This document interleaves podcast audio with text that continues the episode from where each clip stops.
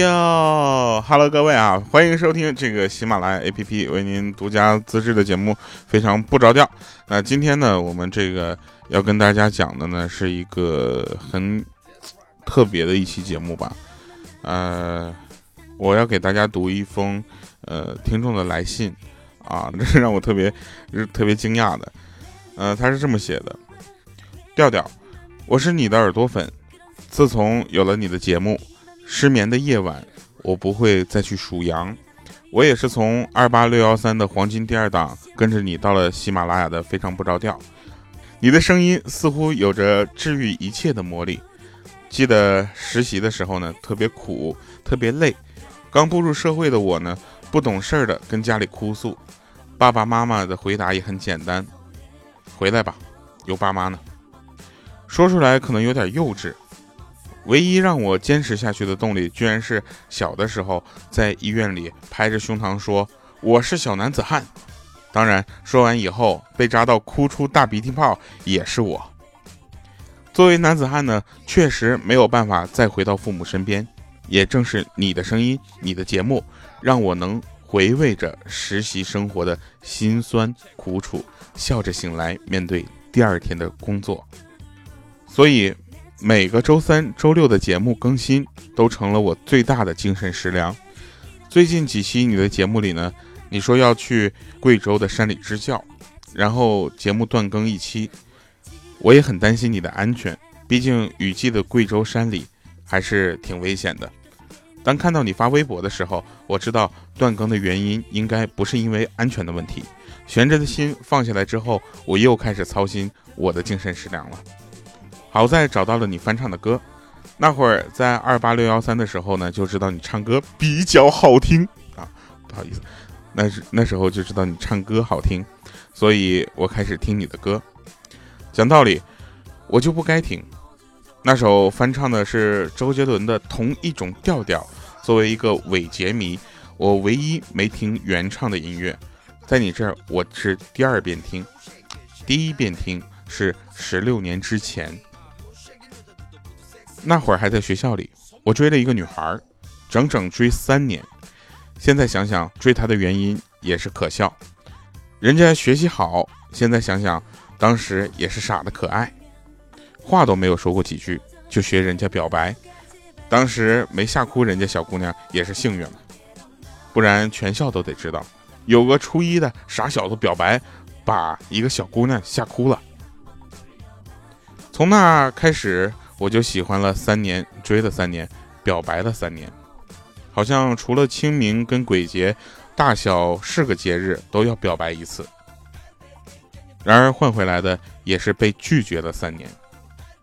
仔细想想，那个年纪能坚持三年，除了对那个女孩懵懵懂懂的喜欢，可能还因为我当时的情敌兼我现在十多年的兄弟，他也追了这个女孩三年。跟我一样的操作，也没抱得美人归。那会儿我俩这状态，呃，用老师的话说，就跟两只斗架的公鸡一样。第一次听这首歌，也是追了三年的、拜了三年的女孩唱给我的。那是一个夏天的体育课，那天我难得的没有出去玩，因为我前一节下课被英语老师拎到办公室，被李雷和韩梅梅。现在想想也是很羡慕嫉妒恨啊，大把大把的被他们喂狗粮，我能主动背了，也就奇了怪。可能也是因为上节课纸条上篮球组队跟战术的吸引，我英语课文背得特别快，也在办公室待了十五分钟，就在英语老师嫌弃的目光下溜了出去。回到教室送书的时候，我遇到了我初中。三年最美好的一个下午，教室里只有他，在座位上安静的看着书，而，黑板上还留着着急上体育课的值日生没来得及擦掉的英语语法，白色的窗帘被风轻轻的吹荡着，可能是看他学习太认真的原因，窗帘都不敢飞得太张扬。要不是他不时的拢一拢额角的碎发，我一定以为。那是一幅金灿灿的油画。因为篮球的吸引，我莽撞地推开了门。也是因为我的莽撞，让画中的人到了我的面前。他冲我笑了笑，丝毫没有责怪的意思。我却像个木头似的，也冲他歉意的笑了笑。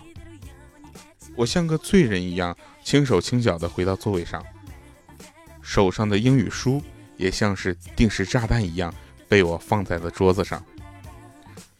刚刚串座的位置离他不远，趴在桌子上又可以欣赏那个安静的画面了。他还是低头看着书，拢着碎发，时而在本上记下什么，时而轻轻摇头，又继续的写写画画。我呢，更像个出生的小猫一样，充满好奇又怂得要命。过了一会儿，他好像想起了在角落偷偷看着的我。扭过头，大方的叫我过去坐。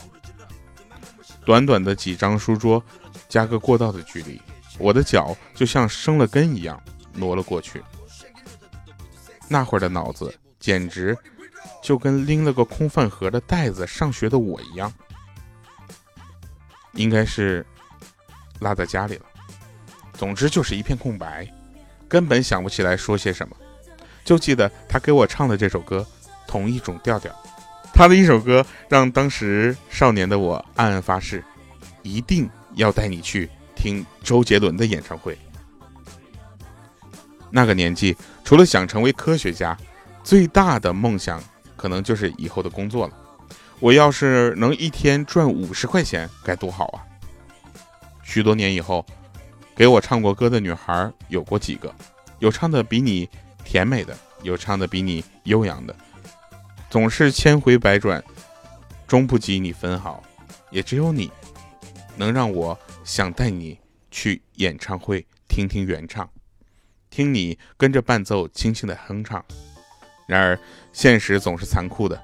周董的演唱会门票让我知道了什么叫做千金一语，一票难求。每次周董演唱会，我都会像双十一购物车等结账一样。就等那么一秒，只要一秒就好。可是每次都买不到。也曾想通过其他的途径去买两张票，然后叫上你，可是那费用我太难了。不过现在应该实名感谢浦发银行的信用卡。作为伪杰迷的我，当仁不让的选择了浦发银行魔戒信用卡。卡片上的周董对得起他小公主的称号，一张。粉色的信用卡，用这张信用卡的时候，我丝毫都不畏惧别人的眼光，毕竟是饭圈的直男嘛。虽然它一直都装在钱包的最深处，可我那是怕把信用卡弄脏了呀。接下来居然到了见证奇迹的时刻，选择这张卡的时候，只是因为周杰伦。然而在我使用了一段时间后，我居然收到了一个半岛铁盒。还有小公举的十四张正版专辑。